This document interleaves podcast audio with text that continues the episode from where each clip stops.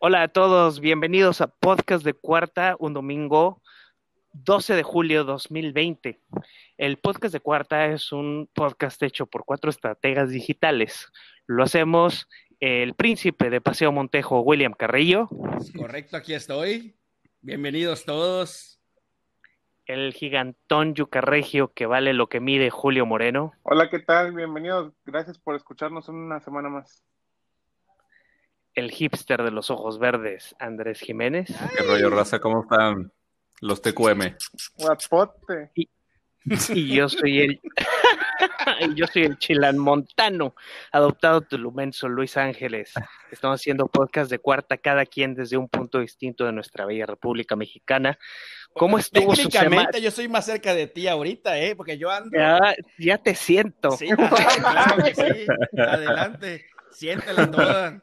Les cuento que el príncipe de Paseo Montejo, William Carrillo, está sufriendo desde la bella playa del Carmen. O sea, porque, porque, porque puede y porque quiere, cabrón. No, no, no, no, vine totalmente, vine nada más a, visitar a los suegros, a... hoy sí que no, no vine ni a pasear, ni a las playas, ni ¿Y la cuarentena? Ah, es que mi, suegro se... Lo hizo con sus... Es que, es, que, es que en Playa del Carmen no hay cuarentena. De hecho, déjenme decirles que es algo que me sorprendió muy cabrón aquí no, no saben qué es el coronavirus. No hay cuarentena, la raza no utiliza este, su cubrebocas. Estábamos ahorita que salimos a, ver unas cosas, o sea, de verdad, impresionante. La gente, eh, eh, bueno, no sé, no sé si las playas estén abiertas, ahí sí que te mentiría, pero por ejemplo, están caminando, no tienen nada, están de reuniones, hay fiestas por todos lados. O sea, llega la raza, por ejemplo, eh, llegaron ahorita unos, unos niños en sus bicicletas, como tres sobre una bicicleta. Van a entrar al Oxxo, se ponen su cubrebocas cuando van a entrar al Oxxo y ya se lo quitan enseguida salgan. O sea, neta, aquí sí, aquí sí Gatel es el rey, aquí no pasa nada.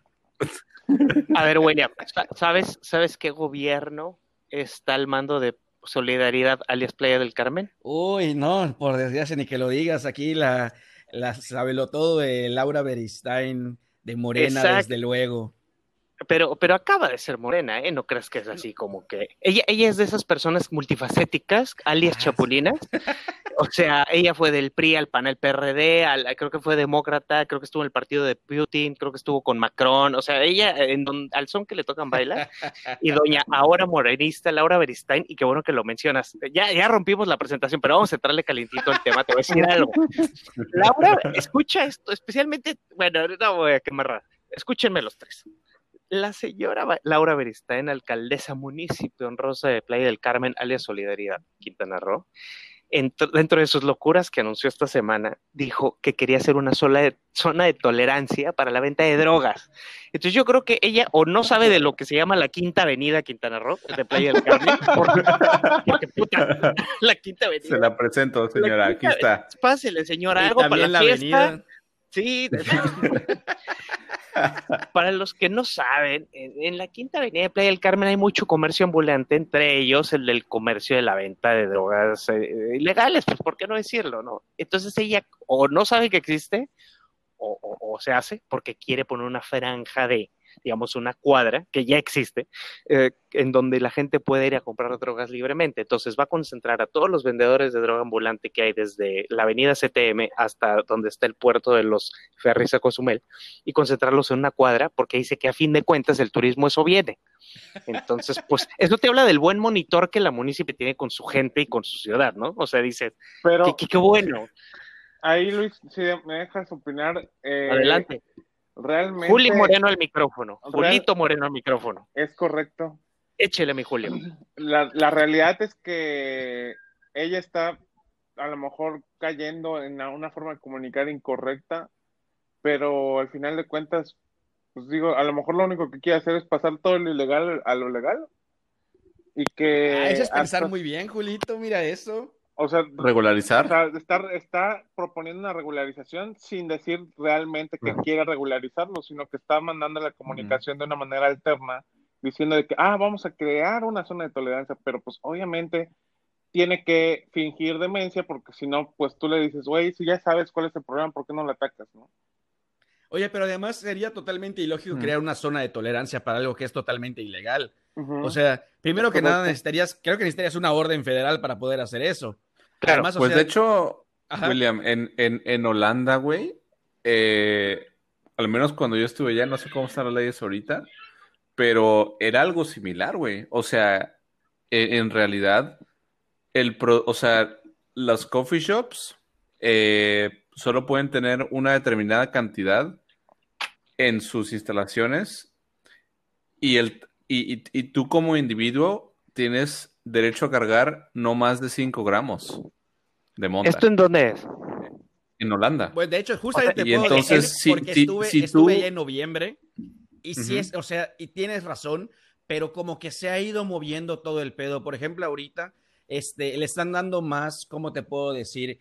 Eh, le están dando más auge a lo que son drogas y están reduciendo lo que es prostitución. De hecho, pasé por el Red Light y... eh, Casual. bueno, sea, el Red Light District- el red light. No, no, no, no, fui, fui que para ver, o sea, quería ir. ¿Qué- Ups. el contexto de qué es el red light para los que no saben. Ah, el Red Light District es, es literal, es una avenida que es la, el distrito, del, o sea, digamos, la zona roja, si le quieres decir, en la cual De las hay, exacto, museos de, de, ¿cómo se llama? Museo de la prostitución, y Prostitución. habían las ventanas donde estaban este, la- las mujeres bailando adentro y todo. Pero, y bueno, y también mucha, este, también mucha parte de, la tolerancia gay y todo. Y este, y ahorita está súper X, súper casual. Ya casi no ves mujeres en, en, en ¿cómo se llama? En las vitrinas. Eh, la neta, se enfocó más en todo lo que es droga. Y de hecho, no me lo van a creer, pero Ámsterdam tiene una cantidad de, de cruceros. O sea, tiene una, ¿cómo, ¿cómo les puedo decir? Eh, hay turismo de cruceros muy fuerte en todas épocas. y Turismo- la mayoría de ellos, Turismo Sí, sí, sí. sexual, pues.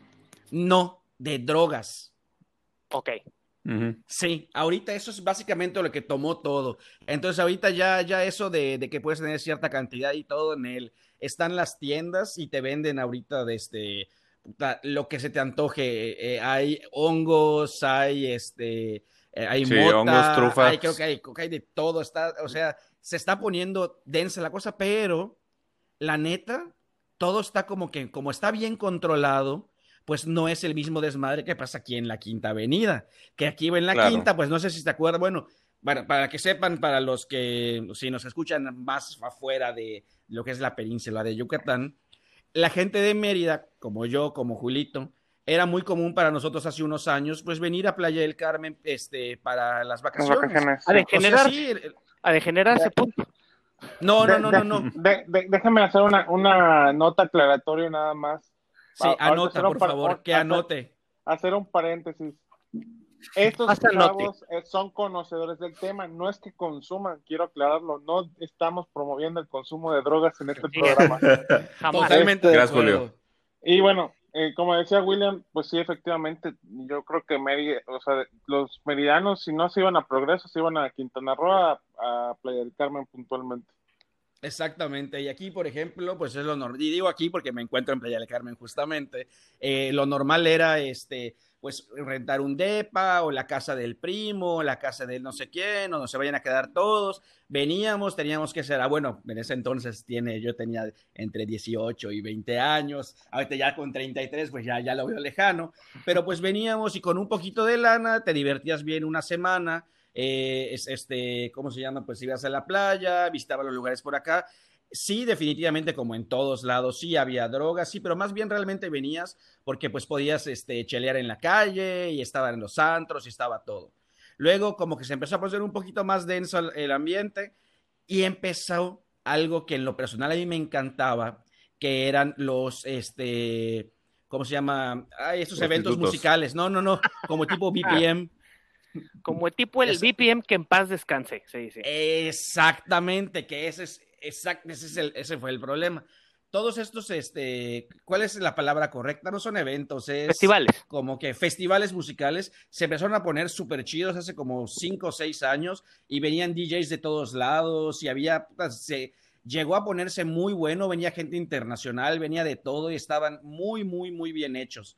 Pero hace unos tres, cuatro años, si mal no recuerdo, empezaron, pues hubo algo que prácticamente mató al BPM, que fueron balaceras en la Quinta Avenida, por el hecho de que están vendiendo drogas a todo el tiempo, se empezaron a, pe- a pelear los cárteles y la neta sí, sí se siente la diferencia aquí. Fíjate que yo sea, creo- ahorita- Eh, Sí, te escucho, te escucho. Afortunadamente, William, ahorita eh, Andrés tocó un tema que es lo de la legalización. O sea, tú ya lo ves, tú que ahorita nos acabas de echar en la cara tus millones que fuiste hace unos meses a Ámsterdam como el mi rey que eres.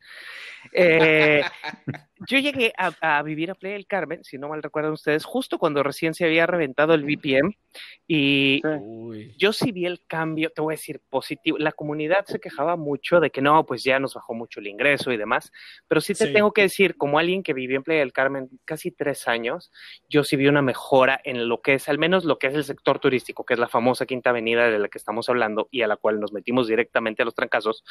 Eh, sí vi una mejora, sí el turismo cambió de ser de puro pinche yonki, güey, que iba a festivales, sí ahora veo familias que en primera si iba un grupo, como tocas decir, cuando íbamos de chavos, íbamos cinco o seis cuates. Nos llenábamos Claro. en un depa de despensa y rara vez consumíamos localmente. Ahora van familias de 5, 6, 7, 8 y consumen local. Entonces creo yo que el Twitch, de haberse deshecho del VPN, bueno, no deshecho, sí, me- medio raro eso, pero de que se hayan liberado del VPN, a final de cuentas, omitiendo el COVID y todo lo que quieras ahorita actual, sí le cayó bien a Playa del Carmen, al menos en cuanto a nivel consumo, en cuanto a nivel visual, este, eh, eh, los negocios se ven más limpios, todo se ve un poquito más urbanizado. Yo sé Ah, que mucha, punto, mucha ¿eh? gente se queja de que no, pues no es mi playita de antes. Ok, pinche hippie, está bien, eso está bien, te lo respeto, pero a final de cuentas, en cuanto a ingreso turístico, creo yo que sí estuvo mejor todo este cambio. Ahora que esta señora esté hablando, Laura Beristain, de Morena, eh, presidente municipal de, de Solidaridad Playa del Carmen, eh, esté hablando de una franja de, de zona de tolerancia, digamos, pues tal vez no está tan mal, pero el inconveniente que yo le veo es que a final de cuentas estás concentrando algo de giro negro en un punto y ese punto va a ser caliente. O sea, ya Sí, estamos claro. hablando de que puede llegar a haber plomazos, peleas entre dealers, que puede haber, no sé si piensen, porque la, la anterior alcaldesa, que era, em, perdón, Cristina Torres, perdón, Cristi, de Cristina Torres, se me fue. Cristina Torres hizo Pero un buen- completa. Cristina, sí, ¿qué pasó?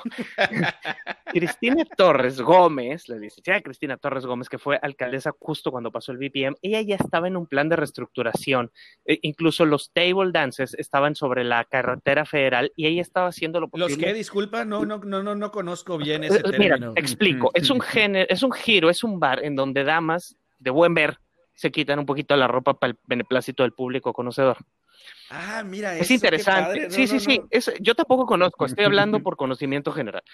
Ah, excelente. Lo que. Cristi Torres, Me dijo un lo que un compa me dijo, este, estaba empujándolos hacia una zona más, digamos, lejos de la avenida principal, porque pues, güey, estaban en la avenida, están en la avenida, en la carretera federal, y todo esto obedece como a un macroplan, creo yo, de Carlos Joaquín, de cómo hacerlo más, ok, sí, turismo, pero más familiar, más amigable, y obviamente los giros negros dejan, y dejan mucho, pero sí están como que yo veo, digo que vivo acá en el estado tratando de regularizarlos, de acomodarlos para que pues viene inversión grande, o sea, vienen los parques de Nickelodeon, viene un parque de DreamWorks, están los parques del complejo Xcaret y pues sí creo que yo yo creo que la importancia principal de todo esto es un balance. O sea, debemos de tener un balance como lo que dice Andrés, entre menos los satanizas y tú legislas para que todo sea ahora sí la redundancia legal, se sataniza un poquito menos el, el, como que el morbo de que ah, yo, con, yo, yo compro drogas en la, en la quinta, ¿no? Ya como que la gente es, güey, pues sí, sí se vende y entre menos lo satanicemos, creo yo que se puede marketear un poco más fácil al comer, al turismo exterior, que a final de cuentas que es lo que México necesita, porque pues el, el 10-12% del Producto Interno Bruto de México viene el turismo, lo necesitamos bien hecho. O venía. Al menos ahorita, ahorita estamos en tiempos irreales, pero Sí, al, que lo digas. muy irreales, pero al menos durante la vida, los últimos 10, 15 años, así era, ¿no? Nos fuimos muy directos, la gente que nos está escuchando, directo al tema, porque William nos contaba. William ya nos contó cómo estuvo su, su semana, anda de mi rey en Playa del Carmen. Eh, Julio Moreno, Julio Moreno, el querido Yucarregio, ¿cómo te va? ¿Cómo te fue en tu semana? Cuéntanos. Pues bastante bien, creo que bueno, al menos estamos en una etapa donde estamos preparando ya todos los proyectos para el siguiente año, que, que interesante. Igual, eh, creo que, hay mucha gente que todavía no, no agarra la onda de que ya estamos a la vuelta de la esquina con los proyectos, siguen eh, llegando personas de que, oye, pero es que todavía no es el tiempo, oye, no, no, no debo de invertir, o ¿por qué voy a invertir tanto?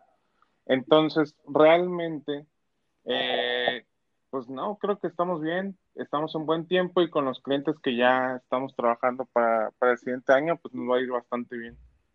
Me late, ¿cómo has sentido tú ahora que en Nuevo León, Julio es eh, de, Yucatán, pero vive en la ciudad de Monterrey, Nuevo León? ¿Cómo sientes, Julio, hablando ahorita que metimos un poquito de COVID, que le dieron principio, al principio dijeron, bueno, podemos regresar, luz verde, y ahora un revés? ¿Cómo sentiste tú, digamos, a nivel personal, desbalance y el pulso de la ciudad con todo esto? ¿Cómo pues mira, el revés, como quien dice. Exacto. La, realidad es que en, mi caso muy particular, yo nunca dejé de ir a, la oficina. Eh, ¿Por qué? Porque vivo solo y la soledad me mata pero hacía mis viajes de la oficina a la, a la, a la casa. Y algo que es muy importante resaltar es que si apenas dijo el, gobierno de que, ah, ya estamos bastante bien, la gente empezó a salir y volvió a empezar a ver mucho tránsito vehicular, se veía ya la gente yendo a las plazas comerciales, aunque no hubiera nada, nada abierto en las plazas comerciales, había gente en las plazas comerciales. Y incluso había muchísimas cosas que eh, se estaban reactivando como si nada. O sea, realmente a mí me tocó pasar, por ejemplo, en un negocio de, de en donde había hasta una fiesta como de 20 personas comiendo en el restaurante cuando supuestamente ni siquiera debían estar en el restaurante y mucho menos salir. Entonces, la verdad es que la gente le ha valido también este, un poco, ¿no? Y creo que uno de los principales rebrotes que se dio aquí en Nuevo fue a causa del Día del Padre, donde sí hubo muchas carnitas asadas por todos lados. Sí, en pues todos lados hubo un repunte con por los días especiales. E, eso fue un dato. claro. A ver, William. De hecho, para que veas, por ejemplo, ahorita en, en Mérida que estábamos saliendo, había estado tranquilo. Ahí todavía muchas cosas están cerradas. Este, por ejemplo, todo lo no esencial, pues eh, no, no, está abierto. Los restaurantes prácticamente están casi al 100% servicio a domicilio. Sin embargo, este sábado en el mediodía que salimos aquí para playa, estaba llenas las calles. Hace tiempo que no veía que hubiera tanto movimiento. Y la raza se está yendo a la playa y ya le está empezando a valer verga ahora sí todo. Y pues ahorita pues ha habido repuntes. De hecho, este, creo que tengo los últimos datos de cómo nos fue. Y en este, aquí está, mira nada más. Ah, ahí está. Pues nada más, ahorita ya tenemos en Yucatán 6.276 casos y 641 fallecidos. Creo que hubieron 100 casos nada más en este en estos últimos días, o sea, no, no, no es una locura. Y, yo te tengo un dato, digamos, de los perturbadores. Ya eh, un... Suéltalo, suéltalo de 14 años fue reportado fallecido el día de hoy allá en Yucatán. Oigan, y tenía, este, los menores sí están empezando a mostrar un poco más de cuadros, pero en este caso, Julio, ¿sabes si él tenía un cuadro anterior, cáncer, algún tipo de hipertensión, algo así? Eh, aparentemente no, o sea, por la información que, leí, pues eh, nada más como para que tengan el contexto de dónde se sacaron la información, eh, tengo una cliente que tiene un medio de comunicación allá en Yucatán y pues ella manejó esta información en su medio y pues realmente dicen que, pues, es un caso de los que llaman atípicos. ¿Por qué? Porque no presentaba ningún cuadro, no había nada por lo que pudiera haberse agravado la situación, no tenía sobrepeso, ni, o sea, nada. O sea, realmente era un caso en el que no debía haberse complicado tanto.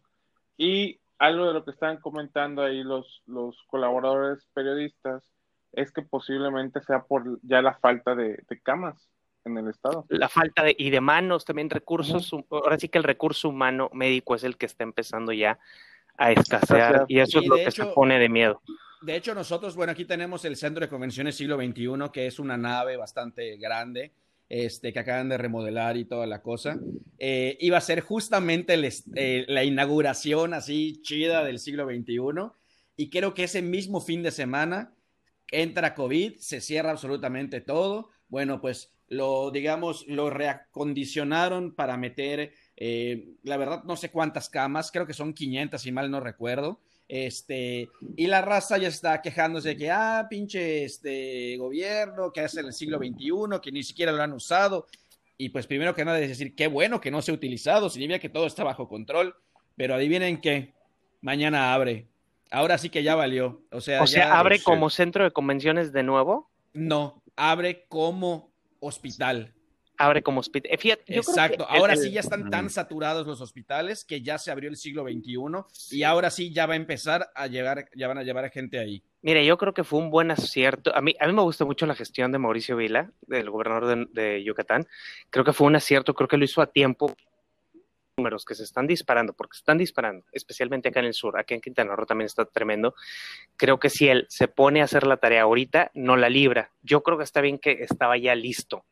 No, Eh, desde luego. sí. Está bien. Es un Ese buen- el desmadre justamente. Sí, el problema es la gente, eh, pero Sí. ahorita nos podemos meter más a tema, pero quiero que, porque creo que Andrés Jiménez nos tiene ahí noticias de cómo estuvo su semana. Cuéntanos, Andrés, ¿cómo estuvo? Uy, a ver, Andrés, cuéntanos. ¿Qué Suéltale, pasó, A ver. ¿Qué pasó en tu semana? ¿Pasó algo interesante? No, pues tranqui, güey. No, no es cierto. Este, no, sí, fíjate que el lunes, eh, mis estimados colegas, eh, ya no seré parte de Cuadrangular. Ok, Este, el día, sí, el, el lunes, digo, presenté, presenté mi renuncia, no por, digo, o sea, es más como razones personales, ¿no? De, de cambio. Haz cuenta que me estoy cambiando de especialidad. ok. Este, me, me voy a una agencia que se especializa en temas de e-commerce. Este, está aquí también en Monterrey. Así que abrimos la vacante de Andrés Jiménez para Oye, Andrés, hablar de Así temas que aprovecho este espacio. oye, Andrés, felicidades, este, me da mucho gusto. Hiciste un super papel en cuadrangular. Eh, eh, eh, Andrés llegó como jefe, como creador de contenido y como un community manager que fue creciendo a pasos agigantados, que acabó siendo No, no, no. estratega digital. An- Andrés llegó como chalán del Como creador de chalán. contenido. Hoy sí, Sí. que llegó casi a barrer y a trapear Sí. cuadrangular. Pero mira, cuando uno es estrella en todos lados brilla. Entonces mi compadre creció mucho. Estamos muy orgullosos de ti, Andrés, de verdad. O sea, hiciste un desempeño enorme, Gracias, cuadrangular. Eh, tu Sí, por- trabajo. Por, eso quería destacarlo, ¿eh? Porque la neta, ahorita, o sea, yo sé que tú te estás yendo y te estás yendo muy bien parado fuera Así de es. albur. Y este, o sea, siendo eh, un, un- un excelente estratega que has trabajado en un chingo de lugares. Y sí, me acuerdo, o sea, cuando llegaste, bueno, yo me contaban, porque ni Sí. siquiera, yo, o sea, llegaste antes que yo, pues. Y sí, eras Sí, así, sí, que casi sí. el, el chalán del chalán, y mira eso. No, no, Pues me da que- mucho, Sí. mucho gusto, Andrés. Espero que Sí, nos cuentes más. la verdad. Y esto sin duda Sí, aparte claro. va a aportar otro eh, insight al, al podcast, porque nos movemos, a- dices algo e-commerce, me imagino que es un poquito más del lado comercial, no tanto del público, Claro. lo cual es Sí, ¿no? pues bastante bueno, como dice acá el yucateco de oro William Carrillo. Entonces, qué bueno, qué bueno que tuviste una semana, creo que estamos de acuerdo en que, qué padre, eh, muchas felicidades y pues eh, bravo, bravo Andrés, y este, qué Gracias. padre. Bueno, yo, ah, vámonos a meter, Así es Qué que, padre. es que, es que nosotros, este. Julito y yo ya lo sabíamos y queríamos este, no soltarle de- la bomba. Sí, la- Luis, Luis, realmente Luis. Se quedó, Luis realmente se quedó sin palabras por decir que qué padre. Que, ah, ah. está- Es mira, una reacción 100% real. como no yo sabía para nada. Como yo sí hice mi tarea, tu Julito, estaba buscando las notas, ahora sí, para meternos sabroso a los temas. A ver, hay algo importante que nos aqueja a nosotros tres, porque el otro Fifi ya se fue a lo comercial, que es Qué cabrón. la diputada partido PES, Nayeli Salvatori, está despertando la iniciativa para prácticamente que los memes sean ilegales, sin más ni menos. O sea, ella le quiere bonito de que no es un castigo el alterar una foto, alterar un video, alterar un audio, pero a, a- a lo que va esto es castigar legalmente a quienes crean y publican y, y incluso obviamente pauten memes. Y eso es una respuesta a la crisis que tuvo la semana. Eh, A ver, ella es del PES, que para mí es una defecio de partido de ultraderecha fanática. Eh, yo no estoy en contra de la derecha, pero sí de la derecha fanática, como son estos cuates del PES. Entonces, Julio, danos contexto y guíanos, por favor. Oye, pero espera, no, no, no. Yo creo que sí valdría la pena explicar por qué este, derecha fanática y por qué del PES. Este, o sea, porque. A ver, dale tú, nos explica William Carrillo qué es el para la gente que no conoce bien el carácter, el perfil del pez, y de ahí se suelta Julio el contexto de esta mujer, la crisis que tuvo la semana pasada y por qué va esta como vendetta personal. Y según yo, el PES es el Partido de Encuentro Social y está básicamente enfocado en religión, es básicamente una secta religiosa hecha, hecha partido. O sea, que yo es lo que no entiendo, cómo chingados pueden hacer un partido político basado en religión si se supone que hay este, separación iglesia-estado. A mí en lo personal no, no, no, no me cabe en la mente, me, me emputa nada más el hecho de, de, oírlo, como podrán escuchar, y, o sea, y se me hace totalmente ilógico que exista un partido, o sea, es como que hubiera el partido de las guadalupanas, que bueno, probablemente, ah, bueno, no existe uno así, no hay uno que es como que...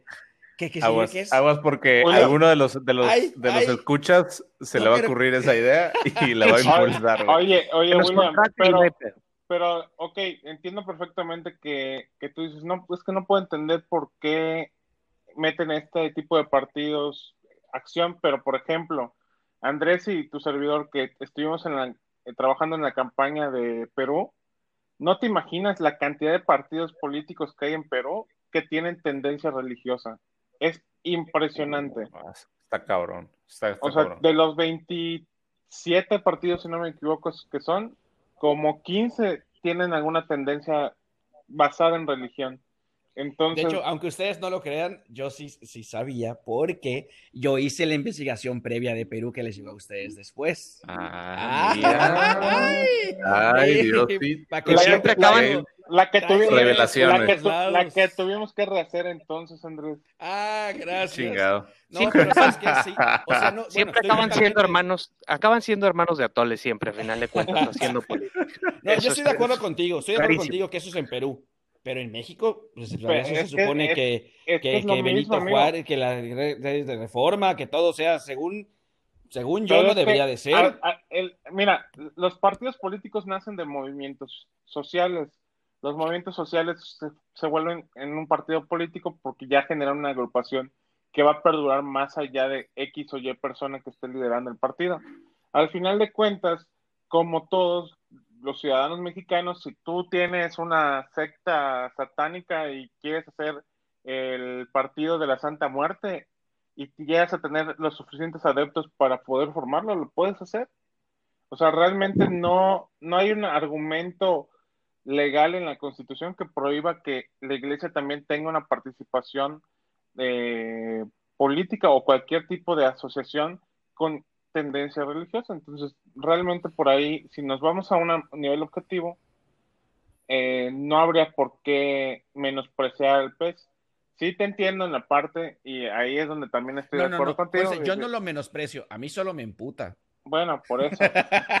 es casual, o sea, digo. Sí, es casual. o sea, sí, sí, sí, no, no, no estoy diciendo que, o sea, yo en lo personal considero que es algo que, no, bueno, yo, yo estoy muy peleado en general en sí con, con la religión y, este, y siento que no es la manera adecuada de gobernar, que las creencias personales de la gente no tendrían por qué influir en cómo se gobierna algo. Sin embargo, pues regresamos a lo mismo, lo que estábamos platicando la otra vez. Si nos fuéramos a esas y pensáramos que la persona no tiene, o sea, una injerencia en sí en, en, las, ¿cómo te puedo decir? Como con la economía.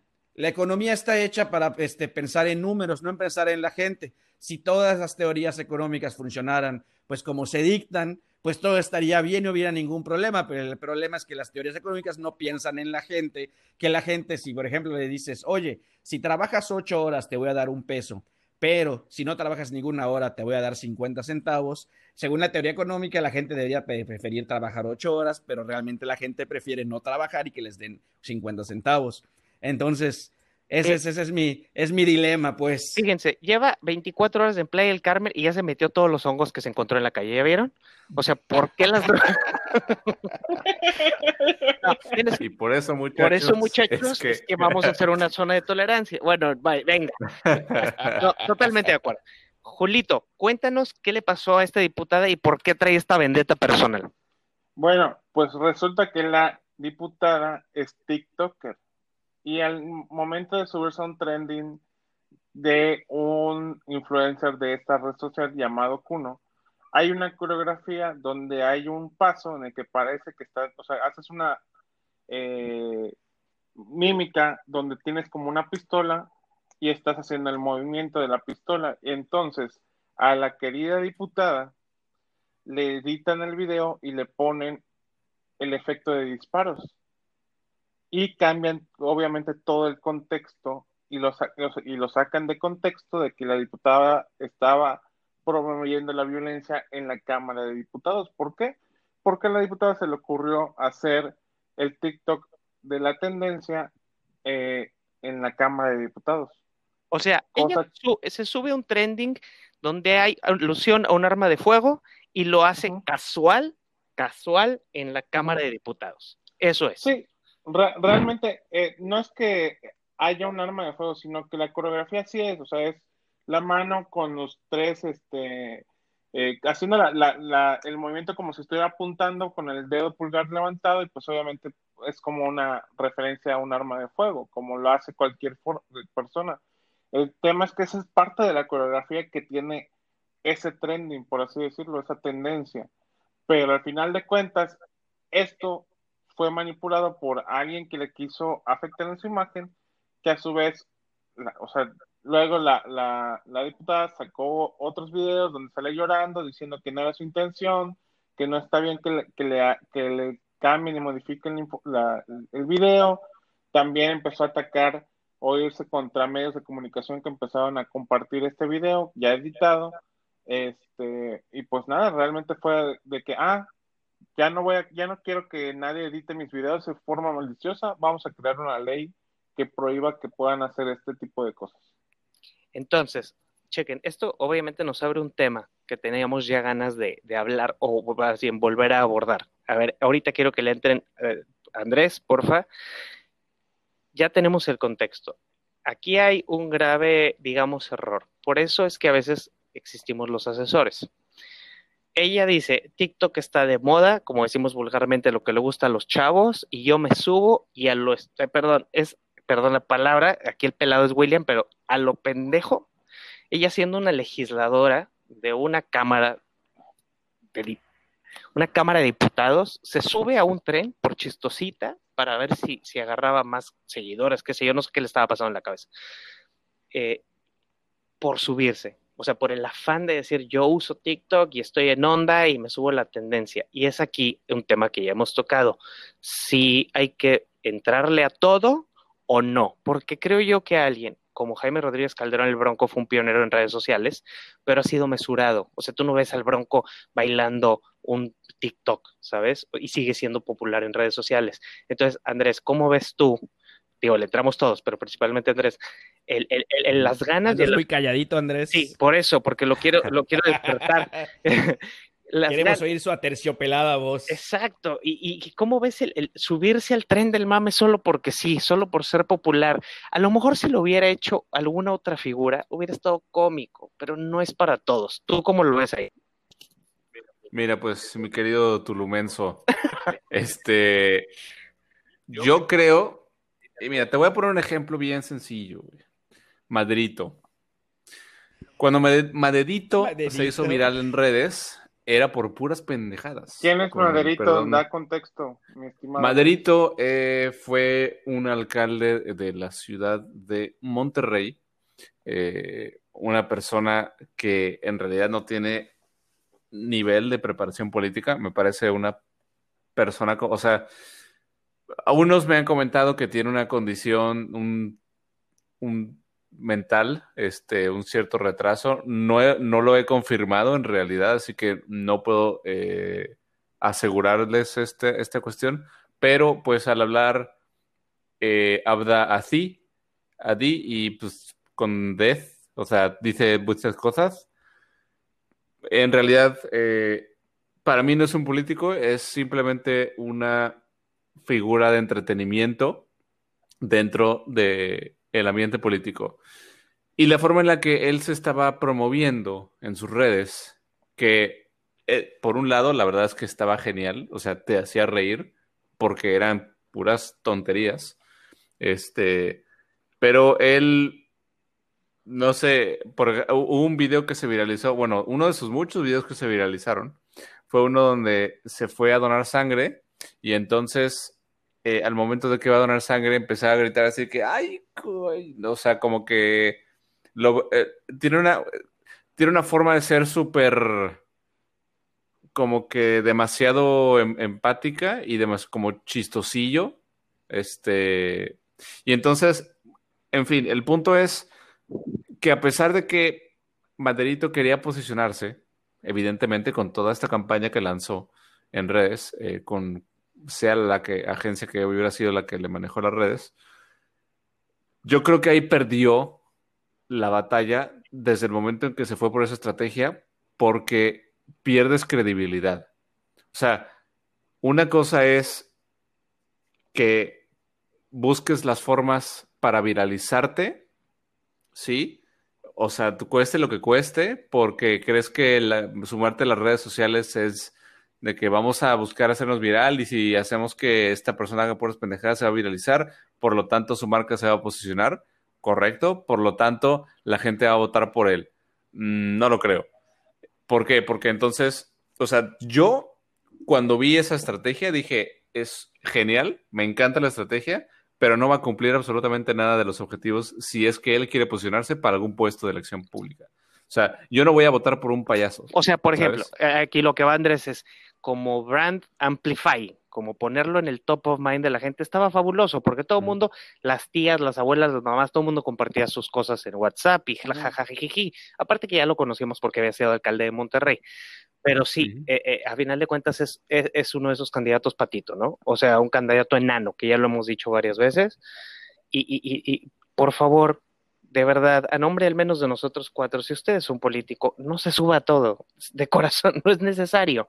O sea, no tiene que subirse a todo, conozca su audiencia, para eso existimos asesores y le asesoramos muy bien, pero, pero no... Aquí también yo tengo un punto, ¿eh? Échale, después de William quiero aportar igual. Échale, William. Apórtale, apórtale. Mira, yo, yo mi punto es este, ok, estoy de acuerdo contigo.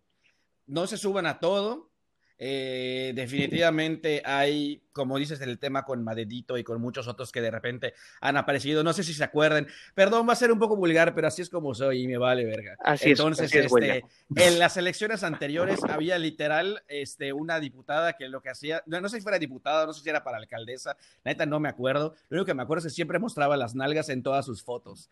Y era así de, de lo que daba un chingo de risa. De repente te das cuenta una publicación que te lleva por todos lados, 1200 compartidas. Ah, pero ahí estaba la candidata de espaldas completamente y la, la cámara desde abajo ahí mostrando todo el pedorrón. Y obviamente, pues eso es lo que aprovechaba para. Perdónenos. de verdad. Sí, yo sé, de verdad, pues, William es así. ¿eh?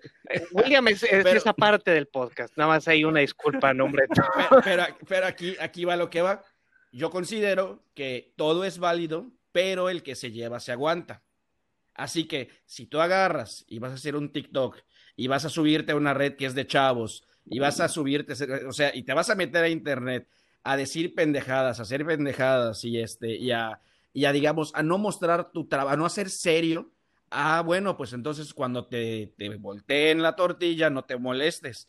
O sea, ve cómo seguirle el juego o simplemente en vez de que salgas llorando diciendo, ay, no, no es lo que quería decir, no, le dieron la vuelta a, mi... A mi material. A, mi, baile, a mi material. Güey, es, oigan, simplemente gente malintencionada hace esto como todo lo que pasa y a la chingada, le das la vuelta a la hoja y se acabó.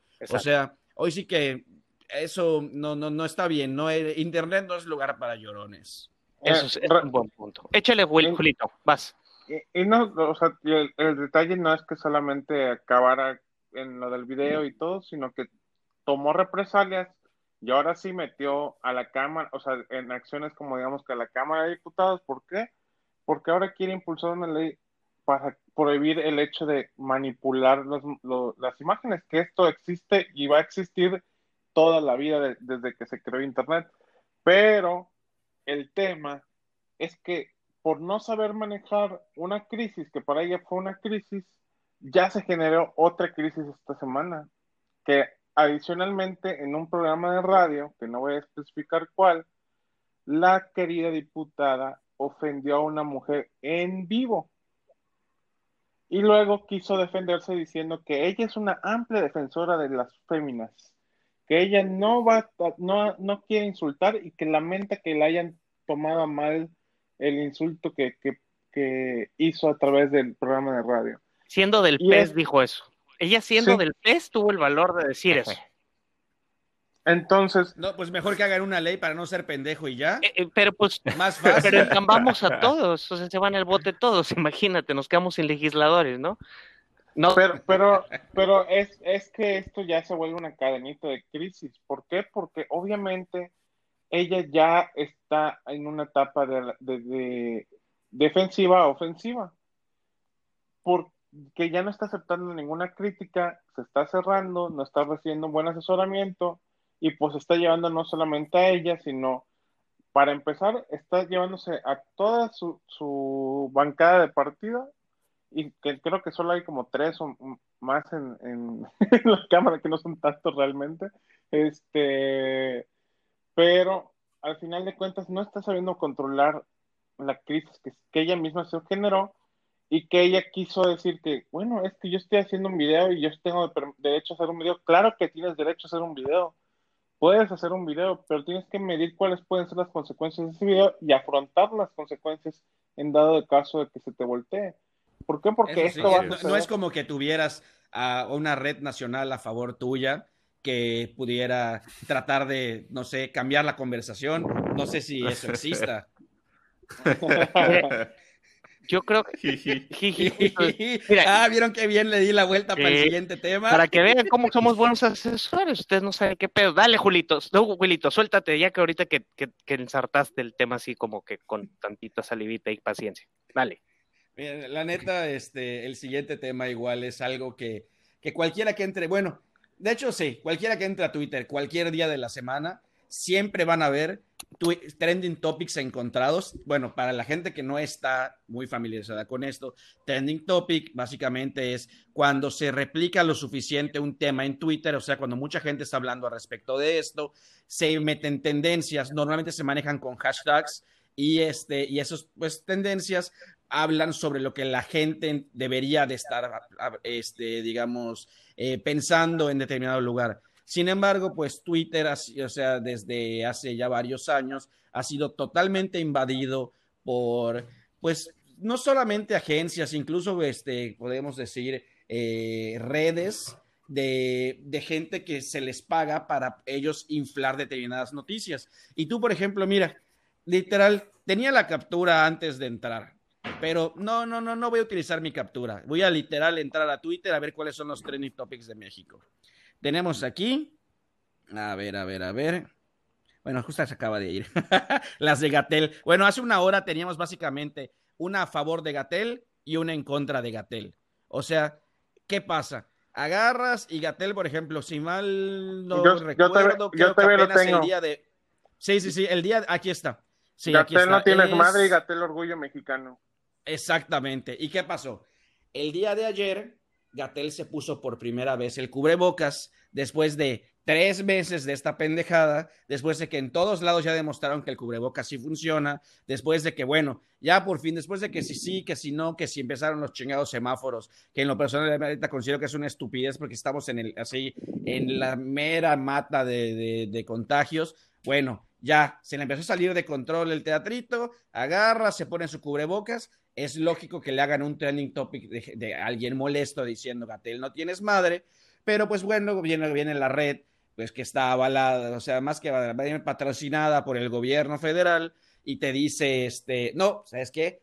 Gatel es orgullo nacional. Y si tú agarras y pasó exactamente lo mismo con la visita del peje, fue este, eh, es un honor estar con Obrador y luego el otro, este AMLO, básicamente, o sea, lo que le quieras poner. Siempre están contra A lo que va William es que siempre las tendencias en Twitter, eh, Twitter es, o sea, eh, justo hablamos antes de entrar a grabar esto, Twitter tal vez no es tan usado en el sur o en algunas otras partes del, del país. Sin embargo, para las personas que hacen comunicación, hacemos comunicación política, es un gran monitor, porque a ellos les importa, a los clientes les importa mucho Twitter, porque es oficial. Exacto. Entonces, siempre lo que vemos aquí es una tendencia de contrapuntos. Entonces, así como William ahorita me la volteó bonito, yo se la voy a voltear a él. ¿Qué, Ay, otro qué otro político? Hay dos políticos muy importantes que por primera vez los vimos con tapabocas, además de Agatel. ¿Quiénes fueron? ¿Quién levanta la manita? Trump. Y tu presidente López, papá. Ah, Por no, pero no cuenta. No, no, no, no. por no. primera vez los vimos con cubrebocas. Sí, pero no cuenta, no cuenta el presidente por una razón, A ver, porque él, pues, pues se tenía que cuadrar con el jefe Trump. Entonces tú sabes que ahí, pues la ley es diferente y en Estados Unidos la ley sí se respeta. Entonces, pues él se tenía que poner el cubrebocas para poder viajar con toda la pavada en, en- ¿cómo se llama? O sea, en el vuelo. quien le este, porque, puso pues, la regla fue la aerolínea. O Exactamente. se tuvo que cuadrar, como cualquier mexicano que queremos subirnos un avión, ponernos el cubrebocas. Es totalmente correcto. No lo pude haber dicho mejor. Con Andrés y luego con Julio respecto a este tema. Vas, Andrés, suéltate. Ay, pues, mira, Suspira. este, yo creo que el tema de, de las tendencias en Twitter, sobre todo la, la polarización que provoca, pues, esta red eh, muy conocida que tiene el nombre del presidente, eh, creo que O sea, por Es esta una red te refieres estrategia- a la red AMLO. Nada más para dejarlo es correcto. Es un grupo Sí. de gente el cual siempre está a favor de cualquier cosa que haga Morena. Vámonos. Exactamente. Y mientras tanto, la oposición, que usualmente es liderada por el PAN, eh, comienza a posicionar los hashtags en contra, ¿no? Entonces, ¿qué es lo que pasa? Se crea una polarización de temas. ¿Y qué es lo que pasa con la polarización? Que entonces el país cada vez se divide más, tanto por unos como por los otros. No estoy seguro, eh, no, no creo que sea como mi área de expertise, pero creo yo que la estrategia que deberían de seguir es más bien posicionar o, optar por una comunicación de moderación y no radicalización. Eh, sobre todo, específicamente hablando de la oposición, ¿no? O sea, que, esta red es, o sea, ok, entiendo que, que quiera todo el tiempo apoyar este, y, y andar de lamebotas, perfecto. Pero la oposición a mí me parece que tendría que ser un poco más responsable. O sea, yo creo que todos los mensajes que han estado posicionando siempre han sido súper, o sea, lo único que hacen es agravar Polarizar de más. la situación. Exactamente, es el, es el mismo caso con Trump en Estados Unidos, ¿no? O sea, el demócratas y republicanos. Eh, Oye, pero esa, espera, esa, pero ¿tú esa excesiva polarización. que es, ¿Tú crees que es la oposición la que está polarizando de más? Sí, claro. No, No, no, no. ¿no crees Yo, que sea, es el yo- mismo yo creo- gobierno el que está polarizando el pedo? Mira, yo creo que los dos tienen la, o sea, tienen culpa, ¿no? O sea, y yo, y yo creo que la oposición debería, sí, debería de ser mucho más eh, madura en ese sentido. O sea, si estás viendo, o sea, estás replicando las actitudes de, de- de- del presidente, o al menos estás replicando las mismas estrategias que los otros, ¿no? Y yo creo que en el tema comunicacional, específicamente, o sea, tanto de líderes como de contraste, lo que tú quieras, debería de ser mucho más moderado. O sea, en una frase te lo pongo, ante, ante la radicalización o ante la imposición, moderación. Exacto. O sea, si, si yo, si yo veo eh, dos opciones que son radicales, la, la neta es que yo no votaría, ¿sabes? O sea, si, si me das a elegir entre un radical y otro radical, para mí son lo mismo, ¿sabes? Yo creo Ok. que la, la- la manera en la que sí se destacarían sería manejando una comunicación mucho más moderada. O sea, en, en que, en que a través de la cual ellos se posicionen como una alternativa realmente responsable. Y, y Ok, realmente de que, ok, estoy viendo que estos vatos lo están cagando, perfecto, que sigan allá. Eh, mi proyecto es este. Eh, y mi proyecto es, o sea, de- o sea, básicamente déjense de mamadas, compa, ¿sabes? O sea, ya la polarización no le está ayudando ni aquí, ni en Estados Unidos, ni en España, ¿no? Esa, esa es mi opinión. Yo creo que con moderación se pueden mejorar eh, esas cuestiones. Por ejemplo, yo ahorita, ahorita hablando de esto, yo hay uno que cada que veo es que, ay, no, que te juro que me purga, me, me, me- causa hemorroides ver ese tipo de pendejadas. Eh, ¿Conocen a este, este pendejo de campechaneando? Yo no tengo el Es- gusto. No, qué No. bueno que no tienen el gusto. Es un lamebotas, pero así de lo peor, así lamebotas de que casi cada, cada que sale su, public- su publicación oyes. Sí, Como horrible. Lord Molecula. Como Lord Sí. Molecula. Mira, oye, oye, oye este titular. AMLO dejó impresionado a Trump con su gran discurso. Día histórico para México. AMLO Sí. recupera la dignidad de México ante Trump. O sea, seas mamón. Es como cuando abrían. pero cuando yo de morrito, mi papá leía el periódico en épocas de, de la Madrid, pues así eran los titulares, o sea, de Echeverría y de la Madrid, así eran. Glorioso mandatario, ¿sabes? O sea, y por ahí va. Eh, eh, estamos retrocediendo. Sí, pues, yo quiero, yo quiero ofrecer ya mis puntos de vista porque hay varias cosas que las que quiero abordar. Échale. Uno, el tema de los trending topics. ¿Cuánto dinero se nos está yendo de recurso público de manera desviada? Porque al final de cuentas no van a decir, pagamos los trending topics de todos los putos días. No. Mm, mm. O sea, en algo que realmente a la gente no le importa. Algo que solamente sirve para el círculo rojo. Güey, tienes toda la razón. es que había pensado en eso. Para alimentar O egos, sea, puro ego alimentado. claro. Es, es, es, es para alimentar ego. Y el, el pedo es que no solamente se va el dinero del gobierno, sino que también todo el dinero que, que, que tienen de recursos los partidos se va a eso. Y te lo voy a poner fácil. Si un partido político quiere un trending topic, la mafia tuitera no te vende un trending topic en menos de 100 mil pesos hoy en día. Claro. Imagínate pagar 100 mil bolas todos los putos días. Porque estos trending topics son todos los putos días. Sí, exacto. Y de hecho, eso es algo que, eso es lo que está cabrón, porque de repente tú agarras y ves por el lado negativo, que, que la neta, este, yo sí he visto trendings que dices, oye, sabes que esto se ve natural, una, no sé, mira, ahorita puede ser cualquier pendejada que quieras. Eh, cualquier este funcionario hace una pendejada y simplemente a la gente le molesta y Oigan. agarran en Twitter y meten ahí. Sí, Y ojo, ¿eh? lo que dice Julio no nada más va por el lado de Morena, porque los Desde legisladores de la oposición también no crean que lo hacen de a gratis o sus agencias Sí, claro. Claro. Esto Sí, es algo no. que nos cuesta a todos, por todos lados, para cumplirle un ego a un grupo de selecto de gobernantes, para que, llegue, para que llegue una personita de una agencia y le diga, mire diputado, hasta pensé en una ex compañera de, de Julio y mía, este, o sea, y enseñarle, mira, eh, las métricas nos dicen que el diputado se va feliz y pues pobre güey, ¿no? O sea, porque pobre güey, eso es en Twitter, vete a platicar al mercado y, y de güey no te bajan, o sea, entonces es, es egolatría pura digital, ¿correcto? Sí, mencioné que además no Sí. sé si dijimos, creo que no, creo que lo dijimos en el, en el previo, en el foreplay de la. De, Y de cuando, nuestro- cuando se estaban Sí, sí, dando sí. beso de tres ustedes y entré a interrumpir.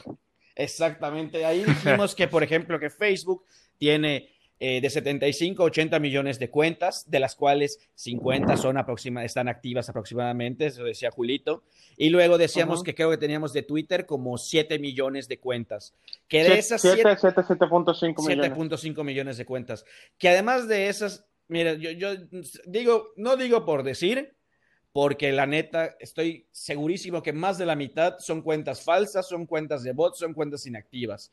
O sea, es re- de verdad, es un círculo rojo pequeñísimo, el cual se encuentra en Twitter. Y nada más son los tweetstars que son, este, que siempre se han encontrado ahí, eh, los políticos y los medios. Básicamente, eso es todo lo que gira en Twitter. Bueno, y además los swingers por alguna extraña razón. Eso Pero ya este, yo, pero pero eso ya es otra cosa. No, y- Y el porno en Y Twitter. Y en no- y Twitter, no desde luego. y no solamente quiero, no solamente quería hablar del tema de la, del tirar el dinero por tirarlo, sino también el hecho de que esté sucediendo esta polarización, como bien dice Andrés, que es muy radicalista, realmente no están comunicando nada. ¿Por qué? Porque a veces solo tiran estrategia en la parte de Twitter, pero en Facebook no se ve nada. O sea, no estás viendo que permee en nada. Y te puedo decir que, por ejemplo, con acciones más pendejas, a veces llegas a comunicar mucho mejor las cosas, pero no lo están pensando, nada más están siendo viscerales con toda y cada una de las acciones. Sí, como por ejemplo, de hecho creo que la semana pasada lo de John Ackerman, ¿tú crees, ¿tú crees que alguien en su sano juicio va a defender a un chupatruzas como John Ackerman? O sea, ni a madrazos le, levantas un trending topic a favor. O sea, esa madre tiene que ser pagada de a huevo. Claro. Sí, pero, pero, pero también retomando un poco lo, que estaban diciendo de los titulares y todo el pedo de, que están todos a favor, o sea, que hay muchos que están a favor, muchos que están en contra. Y la realidad es que todos esos que están a favor y todos esos que están en contra responden a intereses. Y son intereses que incluso, o sea, a ver, a ver, vamos a, voy a, irme a un ejemplo más eh, localista, por así decirlo. Y voy a hablar, no sé, el medio patito de comunicación que, es de un reportero que no tiene nada de vistas y que le están tirando dinero para que hable bien del, del, del gobierno actual o del político actual, que dices, güey, o sea, este medio ni, 20 personas lo están viendo y se está yendo lo estás inflando, de... estás inflándolo.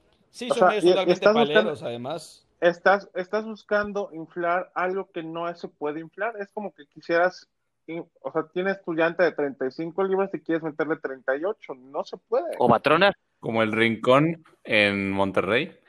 saludos. sí, claro. Es un excelente ejemplo. Entonces, a final de cuentas lo que estamos, de lo que queremos aterrizar aquí es un desperdicio de recursos de todos y para todos para creer que algo está en el tema de conversación, en el top of mind del mexicano. Pero yo creo, y ustedes no sé si me van a secundar, creo que ya la gente ya no es, ya estamos más a las vivas, la gente que ya no estaba tan al tiro en las redes ahora está mucho más picuda ya, ya no es tan fácil que te digan. O sea, tanto a los de la izquierda o derecha, ah, sin importar colores, no vamos a poner etiquetas. Ya no te la crees tan fácil. O sea, ya, ya por ejemplo, la gente, ah. em, Gatel empezó siendo un rockstar y ahorita ya se le gastó la figura. Igualmente en Estados Unidos. O sea, ahorita Trump ya también estaba que el tapabocas, el, cubrebocas, cubrebocas, ya se lo tuvo que poner, porque a final de cuentas la opinión pública sí se va comiendo a cualquier métrica, definitivamente. O sea, llega un punto donde tira. Y justamente hablando de la opinión pública, cabe aclarar que, por ejemplo, en México la opinión pública es de un nivel bastante bajo. ¿A qué me refiero con un nivel bastante bajo? A que realmente los que generan la opinión pública son la élite de la política en cuanto al aspecto político. No es como que la opinión pública se esté generando de ciudadanía o de abajo hacia arriba, sino que es de arriba hacia abajo. Y lo de arriba hacia abajo no está comunicando de la forma correcta. Entonces, todos los que están abajo, pues les vale madre. O sea, y, si tú te volteas y le preguntas, oye, ¿cómo viste lo de AMLO eh, que visitó Estados Unidos? ah, se fue a Estados Unidos, no sabía. O sea, eso te va a contestar una gran parte de la, del ciudadano promedio. Entonces, realmente ni siquiera se está comunicando de la forma correcta. Ya la gente no está consumiendo los mismos medios de comunicación, los tradicionales, y cuando consumen los tradicionales, pues prefieren verse, o sea, cuando hay un noticiero, por ejemplo, ya prefieren abrir su aplicación en Netflix y ver una, una pinche serie. Entretenimiento. En vez de estar escuchando, en vez de estar escuchando las noticias ya no son los canales para comunicar ni la prensa escrita, ni la, ni la, o sea, incluso diría que ni la prensa digital comunica también. ¿Por qué? Porque los medios de comunicación tradicionales que tenían el mayor grueso de, adeptos que buscaban informarse, ya cuando pasaban a la parte digital, los peleles que, que hicieron en su momento una buena estrategia de crecimiento y captación de, de usuarios, son los que están comunicando. Llámese Sopitas, llámese este, el Deforma en su momento, llámese este Publímetro, que son medios que, que tuvieron como una Relevancia, un impacto digital. Entonces, básicamente lo que pasó con las redes sociales es que eh, es como dice el dicho, o vive o mueres eh, siendo el héroe o vives lo suficiente para convertirte en el villano. Y básicamente las redes sociales eh, pues llegaron, nada más que dice el dicho, lo dicen este por, por Harvey Dent. Pero las redes sociales habían llegado supuestamente a, hacer una contrabalanza de toda la, la mala comunicación unidireccional que venía pues, de, de los medios tradicionales y pues nosotros mismos fuimos envenenando las, las redes en las cuales ahora ya nadie le cree absolutamente a nada de lo que ve en ningún lugar. Entonces ya no sabes a quién hacerle caso. No sé si hacerle caso a Gatel a las 7, porque te va a decir una pendejada que luego no tiene nada que ver con lo que está saliendo En la noche. los medios de tu estado, Sí. o exactamente o en la noche, o de repente cuando te llega algo por WhatsApp no tiene nada que ver con lo otro, y ya no sabes ni siquiera a quién creerle. Entonces ahora, re- ahora resulta que, o sea, que eh, vivimos total, en total desinformación, o sea, y la gente no tiene la capacidad de poder discernir entre información real Y e información Yo, exactamente. yo no, yo no, llam- yo no llamaría capacidad, o sea, no es que sea capacidad, sino que ya está tan coma- contaminada la comunicación eh, informativa que aunque tú creas, o sea, güey, te lo voy a poner fácil. Yo puedo redactarte una nota que pueda ser 100% real o parecer 100% real, pero la, la gente lo que no tiene es noción de cómo identificar realmente qué es lo real y qué no es lo real. ¿Por qué? Porque ahora, por ejemplo, si tú estás buscando una nota falsa, o sea, quieres verificar si es una nota falsa o una nota real, es muy probable que haya como 20 medios que hablen de lo mismo y que te den la impresión de que la información es real. ¿Por qué? Porque los replicadores son demasiados. Exactamente. Eh, no el problema, la situación es que ya hasta los medios de renombre retoman información falsa como real. Les ha pasado. Como al- Ujú. alguien dijo alguna Sí. vez, di suficientemente veces una mentira para que sea real, ya saben quién fue, si saben y si no los voy a reprobar. Oigan, les digo algo a los tres. No mamen, ya se nos acabó el tiempo. ¿Qué No, ¿Cómo se nos fue una ¿Cómo? hora? No es posible. chamble. Porque a ti siempre se te va todo y ni te das cuenta, abuelito. Pero miren, a ver, vamos, quiero- vamos, vamos a acabar. Les quiero dejar una tarea. La próxima semana tenemos que hablar de lo siguiente, hablando de Acabemos medios, de me- ¿Qué pasó, mi rey? De medios tradicionales. Quiero que tomemos la próxima Va. semana. Eh, Donald Trump eh, acaba de agendar la semana pasada 147 millones de dólares solo para tele. Entonces le va a apostar a lo convencional. Ese es un tema. Y el siguiente, la próxima semana también se van los CEOs, o sea, los jefes absolutos y masivos de Amazon, Apple, Facebook, Google y otras compañías unicornio al Departamento de Justicia para ver si van a poder ser demandables a partir de ya por cualquier tipo de fake news. Entonces, esos dos temas creo que va a valer la pena que lo platiquemos. Hay algo, un dato importante, nos faltó aclarar que Podcast de Cuarta es un podcast patrocinado por absolutamente nadie. Eh, la semana pasada nos prostituimos ante marcas de Cheve. Entonces, para despedirnos, William, voy a empezar contigo. Dinos, estamos en redes sociales y qué marca de carro te gustaría que te comprara el alma. Ah, excelente. Pues mira, Échale. en redes sociales, la verdad, pues Twitter lo tengo hecho una porquería porque solo entro realmente para ver qué hay por ahí. Mi Facebook es totalmente privado, así que aunque me busquen no me van a encontrar. Pero si quieren pueden ver las imágenes de dron que de repente subo a mi Instagram, que estoy como William Carrillo, así todo seguidito, sin puntos, sin nada. Este, la neta, eh, ¿quién me gustaría que me patrocine? Pues es que yo, yo sí soy muy, muy, muy tradicional, la verdad. Me iría con, pues puede ser Audi, puede ser BMW. Casual. O si quiere, o si quiere Meches, adelante, ¿no? Yo, yo sí. soy muy fan de Meches, pero sí, no, algo, algo tranquilito, normal, puede Bueno. ser. Yo, yo creo, creo que esos serían unos, unos excelentes patrocinadores. Mira, la neta, yo igual pensaba, no, no tienen que, no tiene que ser una iguala, pueden, puede ser en especie. Yo no veo nada malo con que pues paguen en especie, ¿no? O sea, Tú quieres que te den en especie las cosas, güey. Como Sí, de bueno, como acaban de ver, William Carrillo, el príncipe de Paseo Montejo, no se ganó ese apodo de Oquis, ¿verdad? Andrés Jiménez, ¿cómo te encontramos en Instagram? Vámonos sobre Instagram y bajo qué marca le venderías tus almitas al diablo.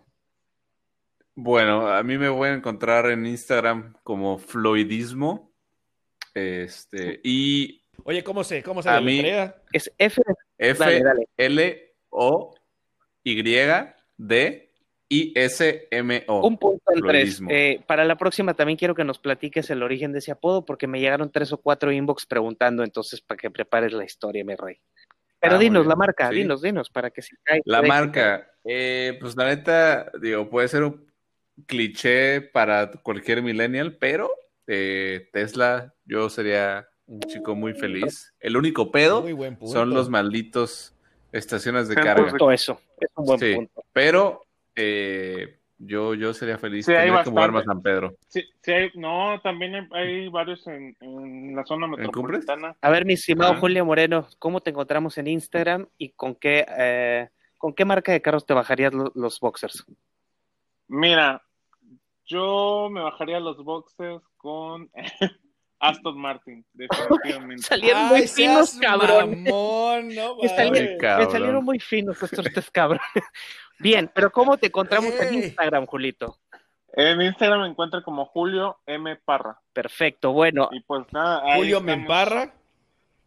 Lo que quieras te, te embarra, amigo. No, no pasa nada. a mí me encuentran en, Hay confianza, hay confianza. A mí, Luis Ángeles, me encuentran en Instagram como D, de, de él, T-H-E en inglés, Luis Ángeles. Y a mí, la verdad, también como Andrés, me gustaría mucho, a mí me encanta el Leaf de Nissan, que es un carro híbrido, pero para molestar a la Mm. población de Tulum, me, encantaría tener una camioneta de 12 o 150 mil cilindros que, mis- que emitiera mucho diésel y olor así químico. Una puta Homer. Así, algo así, nada más para hacerlos enojar. No me gustan, pero para hacerlos enojar lo No, haría. Así La- una la- camioneta la- así enorme, y cuando te vean desde un Sí. kilómetro, La- digan, la realidad ese cabrón de en tener el caso- pene más diminuto de todo sí, el lugar. justo eso. Pero Mini Trump. Exacto, para irritar a los hippies me gustaría un trocón, aunque en realidad me bajaba los boxes por un Leaf híbrido de Nissan. Este, bueno, nos despedimos. William, Se, se- se bajan los boxers por cosas muy pequeñas, güey. Ese es el pedo.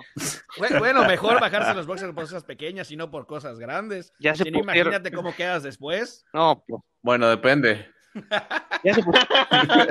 ya les voy a cortar porque ya se pusieron muy impertinentes. Gracias por acompañarnos, Andrés, Gracias. Julio, William. Muchas gracias. Gracias, gracias. Muchas felicidades, Andrés. Gracias.